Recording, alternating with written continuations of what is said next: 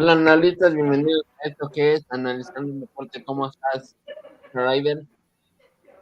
Muy bien, y bueno, ya tenemos invitado de lujo, ¿no? Que nos va a estar Sí, acompañando. tenemos a un nuevo narrador que nos va a estar ayudan- ayudando con las transmisiones de partidos y nos estará acompañando du- durante todo este proyecto, ¿no, Luis? Sí, bienvenido, Alex. Gracias por aceptar formar parte de nosotros. Hola, con gracias por la invitación y vamos a verla, que este canal se haga más grande cada día y vamos a darle un excelente servicio, un excelente producto a los, a los televidentes y, y pues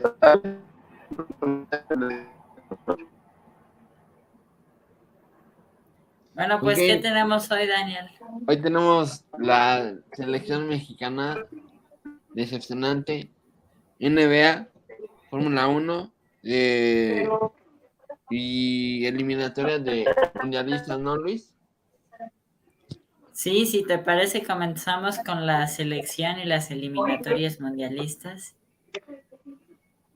Sí, por empezamos favor. con la desilusión nacional, digo con la selección nacional. Sí.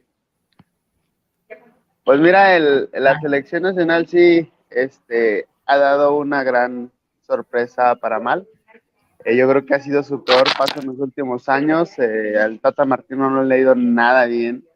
Eh, la vapuleada que nos metieron contra, contra Uruguay, espantosa. Eh, a menos que yo recuerde hace mucho tiempo no se veía un fútbol tan pobre de parte del equipo mexicano. Eh, los que yo les llamo el grupo elite, que son los que ya están en Europa, los que tienen su boleto asegurado para, para Qatar, pues simple y sencillamente vinieron de vacaciones y ahorita los que están sacando la casta son los que están buscando un, un espacio en el barco que zarpa hacia Qatar, este, de los últimos ocho o seis lugares que quedan disponibles para ellos y son los que están, tratando de ganarse pues el lugar, este, son los que están metiendo garra y pues a lo mejor Surinam no es un gran este, rival o un gran sinodal para, para el conjunto azteca, pero pues se vieron mucho mejor que los, que los de la selección elite, como le llamo yo, y sobre todo ahorita, este, pues también una, una actuación un poquito eh, doliente con- contra Jamaica, que no pudieron sacar eh, el triunfo en un partido que se les veía muy a modo para poderse poner en los primeros puestos de la Nation League de, Conca- de la Nation League de CONCACAF. Sí, de acuerdo, ¿no? La selección mexicana que justo en el duelo contra Surinam, si bien es cierto que se vieron bien, también por el rival las carencias se vieron más, ¿no? Que es la imprecisión a la hora de dar los pases, de recibirlos ahí. Se notó todavía que le falta mucho a esta selección rumbo a Qatar 2022 y bueno, ya ayer contra Jamaica se terminó por ver que sí, nos falta y demasiado para darle frente a equipos como Argentina o a Polonia. ¿O no lo Sí, crees, Daniel? exacto. Sí, ahorita me estaba diciendo un, una persona que, que Argentina va mal, creo. Ah, no, el Po- Polonia, Polonia. va mal. Sí, Polonia. perdónenme. Sí, le está yendo mal. Y Argentina, lo contrario, le está yendo muy bien, ¿no? Sí, Mire, yo- Argentina. Sí, adelante, Ah. Alex. Gracias. Yo opino que, este, bueno, a Polonia le está yendo mal, pero sigue teniendo mucho más calidad que el conjunto azteca que tenemos ahorita. Ahorita, sinceramente, si me preguntan, no tenemos equipo para competir ni siquiera en la fase de grupos. Eh, como yo pensaba hace un tiempo, el gran sinodal, primero que nada, va a ser este, Polonia. Si le llegamos a ganar a Polonia, pudiera ser que tengamos algún chance de avanzar a las a las instancias finales, pero yo las veo muy difícil debido a que, pues como te digo, nos han vapuleado bastante en este último tiempo y yo creo que es el, el peor equipo mexicano que tenemos en muchos años. Yo también no veo cómo se pase de fase de grupos, pero dices muy bien. Ese juego de Polonia es clave porque si llegas a ganarlo también, el envión anímico puede ser importante para la recta final del mundial. Sí, yo creo que nos eliminan en fase de grupos. Como tú, En fase lo, de grupos, sí, también. Alex. Sí, exactamente. Yo creo que un rival a modo va a ser este, este Arabia, pero yo creo que de Polonia no, no vamos a poder, o sea, acaso un empatito y, y pues ni te cuento cómo nos va a ir con Argentina. Y mucha gente se estaba este, enojando y se estaba sintiendo, se estaba sintiendo ofendida con eh, este portero argentino que salió burlándose de, de, México cuando vio que le tocaba en el, en el Mundial, pero no nos ponemos a pensar lo que tenemos en casa. Entonces, este, yo creo que más que, más que ofenderse, más que, más que molestarse por las burlas que, que hacen en todos lados, no deberíamos de ver las deficiencias que tenemos acá como, el, como, como equipo azteca y, y sobre todo equipo y cuerpo técnico tomar esas burlas como tú dices, como un envío anímico para que puedan salir las cosas mejores, porque realmente por calidad y por eh, dinámica de juego la veo muy difícil, más bien esto va a partir por más de motivación, que por motivación no se ganan campeonatos, pero pues sí mínimo vamos a hacer un papel medianamente decente. Hay que ser parejos, ¿no? Así como Argentina se está burlando de México, también nosotros de Arabia Saudita, ¿no? Y ahí nadie dice nada, en fin. Exacto. ¿A quién llevarían porteros al Mundial? Yo lo veo complicado. Empiezas tú, Daniel, que eres portero, ¿a quiénes llevarías? Yo creo que llevaría a... Quitemos de la lista a Ochoa, ya está viejito, ¿no? Llevemos a, no sé, a Talavera, Cota y a Acevedo. Por lo que veo. Ok. Alex. Yo siento que, que Ochoa es un.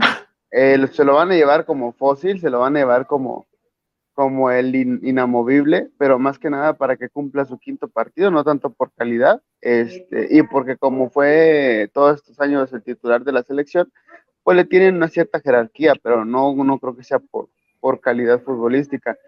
Yo más bien lo veo como, como dices tú, Daniel, eh, a Cota, a, Talavera y a, Acevedo.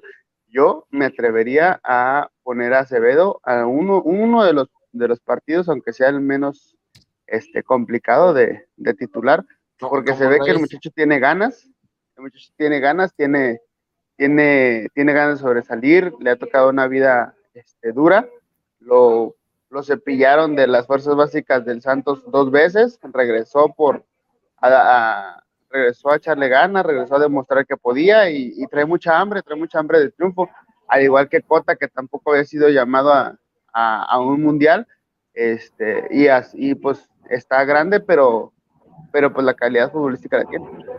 Bueno, ¿y cómo vieron a Cota en estos partidos? Pues el único que entró se le eh, cometió un tremendo error, ¿no? Contra Nigeria. Contra Nigeria, sí. Sí, exactamente. exactamente. Yo ahí sí voy a diferir un poquito. Yo sí creo que por actualidad, sin duda, deben de ser los tres que mencionaron ustedes, pero yo creo que Ochoa algo pasa en los mundiales que se crece, ¿no?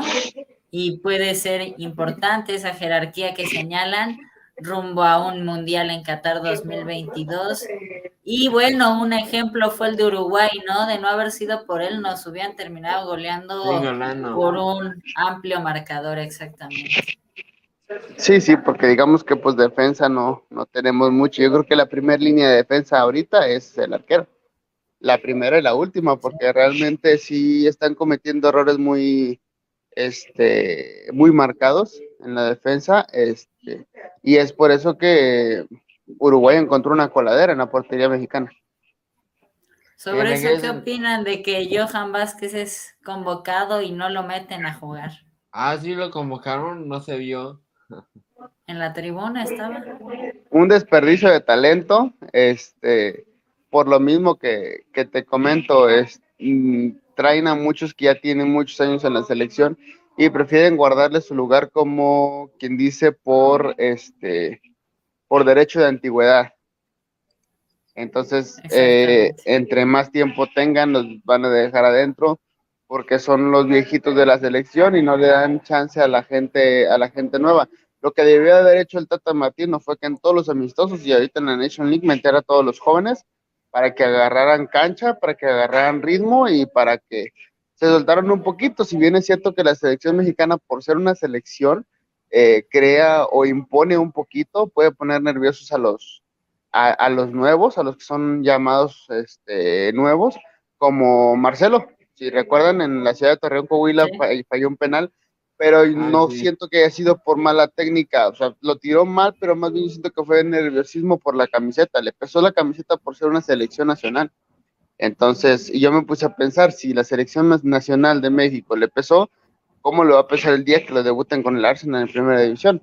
Recordemos que, que Marcelo ya lo llamaron a la selección nacional, pero ni siquiera debutó en primera división con el Arsenal.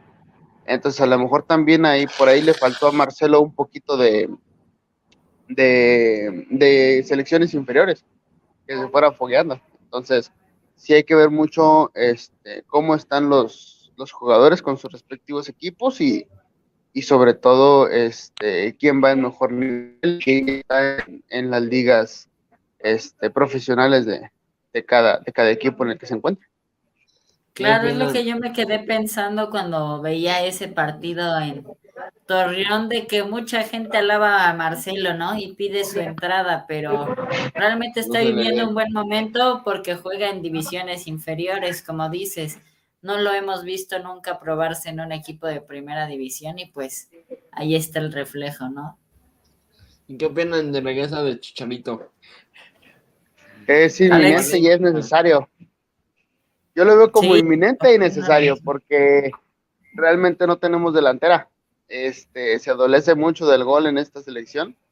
Eh, y, y, lo que se le da bien al Chicharito es el gol. El problema son las situaciones personales que tiene con Gerardo Martino eh, que yo siento que este, desde hace mucho el Tata Martino tiene, está viviendo tiempos extras con la selección. Desde ya hace tiempo debieron de haberlo cesado y conseguir a alguien que, que le diera otra cara a, esta selección. De acuerdo, ¿tú también lo meterías, Daniel, o no? Sí, sí, yo también lo meto. Pero nada más porque tú eres Chicharraider, ah, no es cierto. Tú ya conoces mi postura por lo mismo, ¿no? Sí, claro que debería de estar en la selección. A ver, siguiente tema, Daniel, ¿qué tienes? Eh, las eliminatorias mundialistas, ¿no? sí, ya tenemos los últimos dos lugares al mundial. A ver, cuéntanos. La eliminación de Perú eh, ante Australia en tiempo, en penales, perdón, eh, 5-4 y el último boleto que se disputó el día de ayer, que fue Costa que pasó al Mundial de Clubes. No, al Mundial, perdón. Sí, primero, ¿cómo viste el de Australia, Perú? Yo no lo vi, pero pienso que es muy bueno, ¿no? Que fue bueno. Bueno, primero Alex. Sí, ¿no? Hasta los penales, Alex. Pues yo siento que Perú se murió de nada. Este, Perú fue, fue de vacaciones a, allá a Australia. Pensaron que, iba a ser un, rival a modo, pero ya vimos que aunque fuera repechaje, tanto Australia como Nueva Zelanda traían buenas elecciones, este, venían bien preparados porque querían un objetivo. Australia, Australia lo, consiguió y Nueva Zelanda por un gol que, recordemos que les anularon un gol y, eso fue lo que les impidió empatar y poderse ir a, a tiempos extras de penales. Este, pero ya ahorita estamos viendo que las selecciones que nosotros llamábamos o consideramos chicas están sacando la casta, tanto en las eliminatorias mundialistas como en la Nation League de la UEFA. Eh, muchas selecciones que considerábamos chicas están ganando la potencias mundiales. Entonces, ahorita fue lo que pasó con, con Perú, que ellos fueron aminorando al rival, fueron subestimándolo y, y se llevaron la gran sorpresa que, que el rival tuvo más, más argumentos para, para salir adelante y quedarse con ese, con el penúltimo boleto de, de, Qatar. Y ojo con Australia, muchos lo vemos como selección chica, ¿no? Pero ya es su quinto mundial consecutivo, entonces te pone a pensar si realmente son débiles o realmente ya son una potencia. Hay que recordar que se cambiaron de federación de Oceanía a Asia precisamente para mejorar su nivel futbolístico, algo que debería de hacer México, irse a la Conmebol, pero en fin, esa es otra historia. Sí, jugaron mucho mejor que Perú. Y ayer Nueva Zelanda fue superior al equipo de Costa Rica, pero ese gol al principio del partido los termina sorprendiendo y dejando fuera del Mundial. Sí, sí. Yo sí lo, ese sí lo vi. Ya te dije que era aburrido, pero después de los últimos minutos sí se me hizo impresionante. Sí, ahorita, ahorita que mencionas este, lo de Australia, fíjate que la diferencia que tenemos con Australia es que México prefiere estar en la, en la CONCACAF porque es el grupo más cómodo, ese grupo con los, con los rivales un poquito más, pues más débiles se pudiera decir, y no, no quieren exponer su, su fútbol con potencias un poquito más este, de renombre como es Brasil, como es Argentina. Eh, eh, entonces, yo creo que eso lo hace más por comodidad, quedarse donde está. Y Australia, con hambre de, triunfo, con hambre de superación, prefirió exponer su fútbol en otra, este, en otra asociación para poder ver de qué adolecían y poder salir adelante y poder conseguir lo que ahorita están consiguiendo. Que yo no lo veo como un equipo este, inferior, porque está en el mundial como todos los demás, a lo mejor en el repechaje, pero puede dar grandes sorpresas por lo que mencionábamos anteriormente, este, por el, el envío anímico que puede ser ya estar dentro de la Copa del Mundo. Pues ya tenemos definidos los grupos, los repasamos, Luis. Va, perfecto, hay que repasar. Desde el principio, grupo A tenemos a Qatar, Ecuador, Senegal, Países Bajos. En el grupo B tenemos a Inglaterra, Irán, Estados Unidos y Gales. Y en, en el grupo C tenemos a Argentina, Arabia Saudita, México, Polonia. En el grupo D tenemos a Francia, Australia, Dinamarca, Túnez. En el grupo D tenemos a España, Costa Rica, Alemania, Japón, Bélgica. En el grupo F tenemos a Bélgica, Canadá, Marruecos y Croacia. En el grupo G tenemos a Brasil, Serbia, Suiza y Camerún.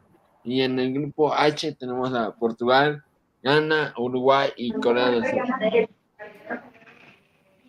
Pues nos espera un gran mundial, ¿no? Australia quedó emparejado en un grupo complicado con Francia, Dinamarca y Túnez, y bueno, del otro lado Costa Rica con España, Alemania y Japón, aunque ya en Brasil 2014 supieron avanzar en un grupo complicadísimo con Inglaterra, Italia y Uruguay, ¿no, Alex?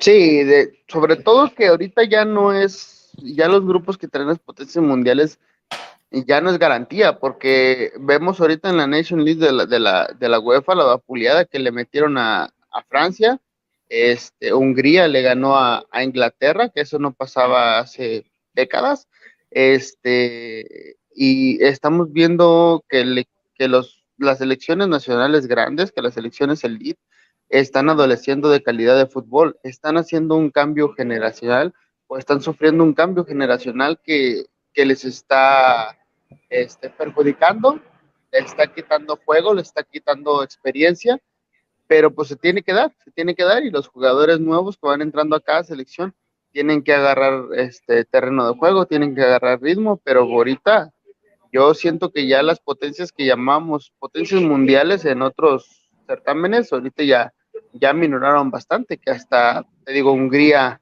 ganando potencias mundiales, este, Italia recibiendo eh, goleada, Francia también recibiendo una gran este, exhibición de su, pobre fútbol.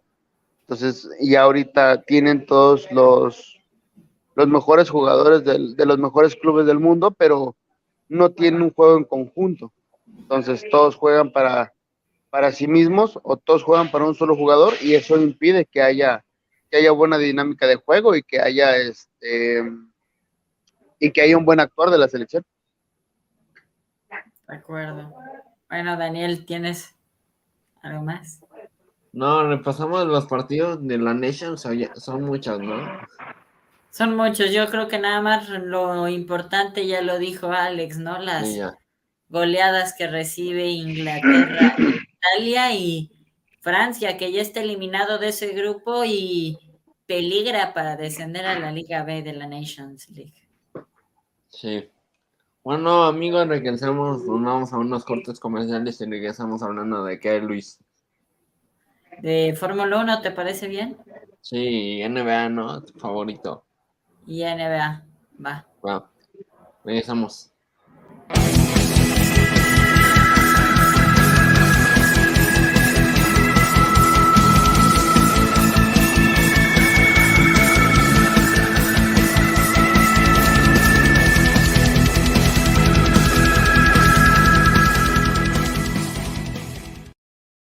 Bueno, ya tenemos eh, NBA. Los Golden State están a un solo partido de ganar la temporada. El día de mañana, jueves, los Celtics estarán jugando en el TD Garden ante, ante los Golden State. ¿No, Luis? Sí, un juego 6 de la NBA donde vimos a un Stephen Curry prácticamente desaparecido, a diferencia de otros encuentros donde había ganado los Warriors que dependían en gran medida lo que hiciera Curry. Sin embargo, Andrew Wiggins y Draymond Green sacaron la cara por el equipo en el juego 6 y así consiguieron derrotar a los Celtics que ahora están contra las cuerdas, ¿no? Pero yo creo que en Boston, con el público a su favor, deberían de sacar el juego 5 y así pasar a la NBA.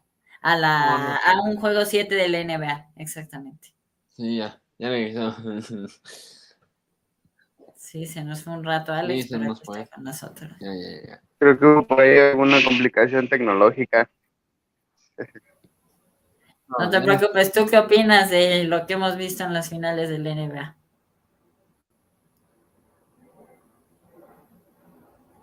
Mira, eh, yo creo que han sido unos juegos bastante atractivos. Eh, no ha habido nada para nadie.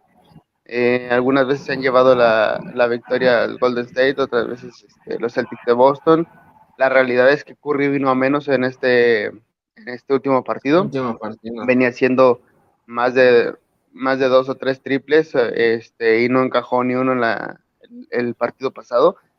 Eh, si bien es cierto, Wiggins y Brown le, le sacaron la, la chamba, pero sí, sí, es, sí, sí vimos un bajón muy importante de, de, Curry y pues este Tatum que, que siempre ha sido garantía. Y, y espero que no sea la excepción en el, en el sexto y, y Curry otra vez eh, el mando del, del equipo. Yo creo que ganan los Golden State, ¿no? Yo creo que se va a 7, ¿eh? Se va a 7 y ahí ganan los Warriors, pero yo creo que. Sí, yo también creo que se va a 7. Viernes o jueves, el jueves. El jueves y domingo, ¿no? Jueves y domingo, ¿no? El día del padre. Exactamente, en el día del padre se puede definir el campeonato de la NBA. A las 7 de la noche. El de mañana es a las 8. Eh, el lunes el lunes 13 de junio los Warriors apelaron a los Celtics 104 a 94 por 10 puntos. Estuvo bueno, ¿no? Ese partido. Sí, han sido duelos muy buenos, me parece, en tres cuartos. Y ya sobre el final de los encuentros es cuando se termina despegando un equipo sobre el otro. No hemos visto un final así de, película, pero hemos visto juegos parejos durante las primeras partes de los juegos. Sí, exactamente. Hemos visto partidos con, con, cuartos muy, muy disputados, los primeros tres, como lo mencionas. Este, no sé si por el cansancio ya en el cuarto el que tenga más gasolina es el que se va adelante, eh, pero sí, sí los otros tres han sido muy, muy disputados, eh, me refiero a diferencia de puntos de menos de cinco puntos entre los equipos. Entonces, este, y sobre todo ha estado predominando eh, las figuras de cada equipo, con triples, con tapones, con, este, con buenas acciones de, de Curry, de Tatum, de, de los jugadores referentes de cada equipo. Este, lo, lo que sí es que este último partido, pues sí nos quedaron mucho de ver las, las figuras. Pero gracias a Dios por lo mismo, ¿no? De, bueno, sí, antes Daniel. No, no, continúa, perdón Luis. No, no, no, iba a poner aquí en la mesa el tema de Juan Toscano, gracias a esos minutos donde ya el juego ya está muy a favor o muy en contra para cierto equipo, es que el mexicano ha podido tener esos minutos donde ya suma dos asistencias y un rebote en las finales. Ahora sí, Daniel. Bueno, ahora sí ya vamos a unos cortes comerciales y regresamos hablando para terminar del Gran Premio de Azerbaiyán y lo que nos espera del Gran Premio de Canadá, ¿no, Luis? Perfecto. Regresamos.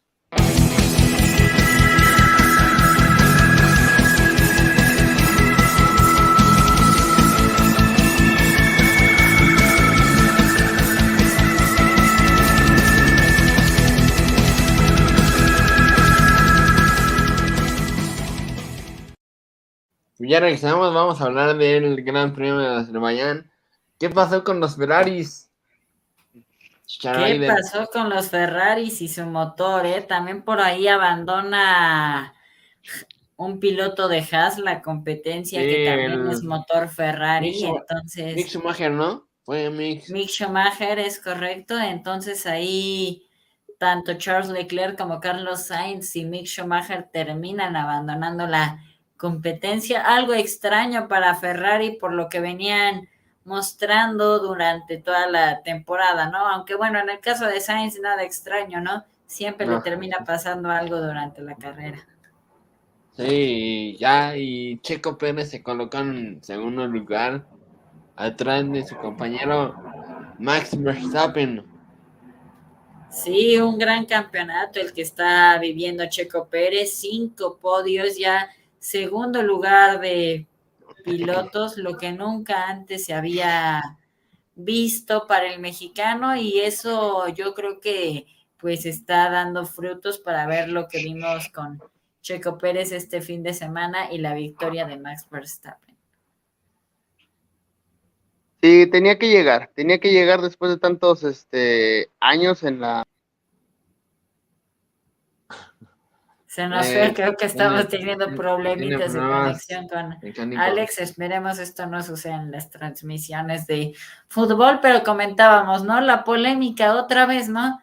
Max Verstappen y Checo, ah. Pérez, que Red Bull manda la orden de no fight entre ellos dos. Ah, pero la verdad es que Max Verstappen en ese momento traía mejor ritmo que el que traía Checo Pérez si no hacían esa orden de equipo, prácticamente Ferrari los hubiera pasado porque en ese momento todavía estaba Charles Leclerc en la pista, entonces gran estrategia del equipo austriaco. Y ahora sí, Alex, nos comentabas. Sí, les decía, tenía que pasar, tenía que pasar estos logros de, Checo Pérez ya con tantos años en la Fórmula 1, agarra experiencia, agarra este, maestría en este, en este ambiente y, tenía que llegar su momento. Ya había, ya había estado muchísimos años con una buena actuación, pero nada destacable, y ahorita ya está empezando a, despuntar. Lo único malo es que tiene a, este Verstappen adelante, que pues tiene más puntos y a la, escudería le, importa más que avance Verstappen que, que Checo Pérez, por eso dieron la indicación hace algunos este, eventos de que dejara pasar a, a Max para que pudiera obtener más puntos y quedaran primero y segundo. Eh, yo siento que ya deberían darle un poquito más de libertad a Checo para que él pudiera eh, alcanzar el podio y, que pudiera también crecer sus, eh, sus puntos dentro de la, de la competencia. Ya, Red Bull ya creo que se quedó con el campeonato, si me confirmas, Luis. El campeonato de pilotos ya, quería el de constructores, ya hay gran diferencia sobre Ferrari, ¿no? Todavía quedan muchas carreras, pero ya sacaron una diferencia importante. ¿no? Eh, sobre todo con el buen paso que tienen estos dos este, pilotos, no creo que, vayan a alcanzarlos en, en, los puntos de constructores. Yo creo que este, se van a ir a la par con el buen momento que traen eh, tanto Checo Pérez como Marco Verstappen. Eh, yo creo que no, no tiene de qué preocuparse este, Red Bull por, por ganarse el campeonato de constructores. En el campeonato de pilotos yo creo que ya Verstappen ya la lleva de gane, ¿no? Sobre Checo y sobre Leclerc, porque siendo el piloto número uno de la escudería, pues es muy difícil ya que lo alcancen. Checo tendrá que esperar un abandono de Verstappen en una carrera para poderse meter en la pelea. Y aunque hubiera, difícilmente, este, yo no creo que le vayan a dejar a, Checo Pérez que, que, pueda quedarse arriba de Mark Verstappen. Como tú dices, es el, es el piloto elite de la marca y pues como, como yo diría en otros ámbitos, tiene que desquitar lo que le están pagando. Entonces, este, lo trajeron como, como figura y lo van a mantener como tal. Sí, ya se va a quedar Checo Pérez se va a quedar por unos años con Red Bull hasta ¿qué año? Dos años más. 2024, sí. Y tenemos Así ya... Es que... Sí, dinos. Eh, puedo, la, la exposición de los pilotos va así, Max Verstappen con 150, Checo Pérez con 129, Leclerc con 116, Russell con 99, Sainz con 83, Hamilton con 62, Norris con 50, Bottas con 40, Ocon con 90, 31, eh, Pierre Gasly con 16. Y así va. Sí, un campeonato de pilotos que ahora Luis Hamilton está demasiado abajo en la clasificación a diferencia de otros años. De hecho, veíamos, ¿no? En el Gran Premio de Azerbaiyán los problemas que está teniendo el auto de Hamilton, porque el de Russell sí está funcionando a la perfección, pero el de Hamilton está, está saltando mucho el auto, eso es lo que pasa. De hecho, al término de la carrera no, no se podía levantar de su coche debido al dolor que tenía en la espalda de tanto que brincaba el auto. Sí, ese fue el problema. Y en los pilotos, bueno, hay que ver dónde va el los Haas. Nico Hulkenberg, no, no, Mick Schumacher va en decimonoveno y su compatriota Kevin Magnus en el décimo segundo. Sí, exactamente. Y bueno, pues ahí va, exacto. Y ya se nos viene el Gran Premio de Canadá, ¿no? ¿Qué esperar, Alex? Este, este, Gran Premio de, este Canadá este fin de semana. Pues vamos a esperar lo mismo que, que, está pasando ahorita. Va a ser una gran actuación de Red Bull. Este, yo creo que Red Bull va a dominar el, este, la competencia, igual con Checo Pérez y Verstappen en, en la delantera. Solo hay que ver si ya le van a dar permiso a Checo Pérez de, de salir con la victoria o van a seguirlo segundeando como, como lo han hecho hasta ahorita. Yo, yo siento que deberían de dejarlo que tenga una competencia sana con Verstappen y, y, así puedan sacar lo mejor de los dos pilotos. Y si sacan lo mejor de los dos pilotos, pues imagínate los, a, las retribuciones en campeonatos de constructores y, y en campeonatos de pilotos van a, serían mucho mejores. Sí, para que gane Checo debe de pasar algo similar a lo que vimos en el Gran Premio de Mónaco, que haya un Ferrari en medio de ellos dos para que así le den la orden a Checo ya de avanzar hacia adelante. Solo así Checo podría ganar y de eso depende la clasificación que he oído que por el formato y por cómo está diseñada la pista, le podría favorecer un poco a los Ferrari por las curvas que hay en el circuito, pero habrá que ver porque Red Bull lo está haciendo muy bien. Pues esto sería todo, ¿no? En lo que tenemos en lo que, agenda para hoy. Y próximamente, el próximo domingo, creo que vamos a transmitir nuestro primer partido de esto, Luis. Sí, el campeón de campeones entre Atlas y Cruz Azul no se lo pierdan. Ahí estará seguro Alex y tú, Daniel. Yo todavía estoy por ver. Lo más probable es que sí esté en esa transmisión. Así es que ahí nos vemos para ver al, al bicampeón del fútbol mexicano y a Cruz Azul que fue invitado a esa copa de chocolate. Ah, cierto. Bueno, ¿cómo te va esa copa antes de terminar esto? Esa copa, hay que recordar que Sí, va a jugar el campeón de campeones entre estos dos equipos. Sin embargo, la federación decide darle el título a Atlas, pero aún así se tiene que jugar este juego por, ya sabemos, el negocio que hay en la Federación Mexicana de Fútbol, que pues inventan cada cosa, ¿no? Como la Supercopa MX. Sí, sí, pues bueno, tendremos juego el próximo domingo. Aquí lo transmitiremos para todos ustedes. Sí, el Alex y yo y tal vez tú, Luis. Y eso fue. Claro que sí. Analizando el deporte. Gracias, Alex. Un gusto tenerte en la primera transmisión. Oficialmente, Alex, bienvenido a esto, Analizando el deporte. Nos vemos la próxima semana.